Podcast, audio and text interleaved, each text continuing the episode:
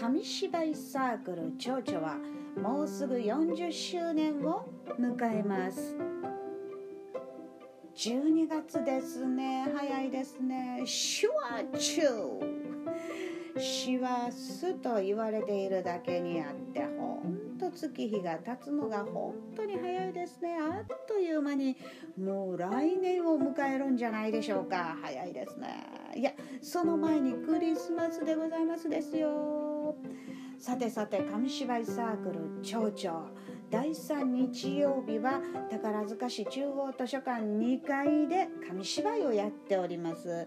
時間はお昼2時半からやっております。ぜひね、えー、お越しくださいませませ。最後にはですね紙芝居の後は図書館の方のですね折り紙があるんですよ。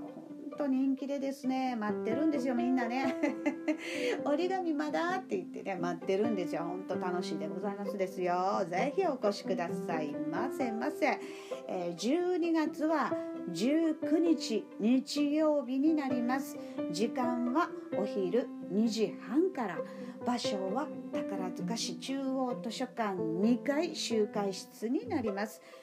よろしくお願いいたします。そしてですね紙芝居サークル町長もうすぐ40周年来年はですね2022年3月13日でございます。よっといで春だよ。紙芝居40周年記念開催します。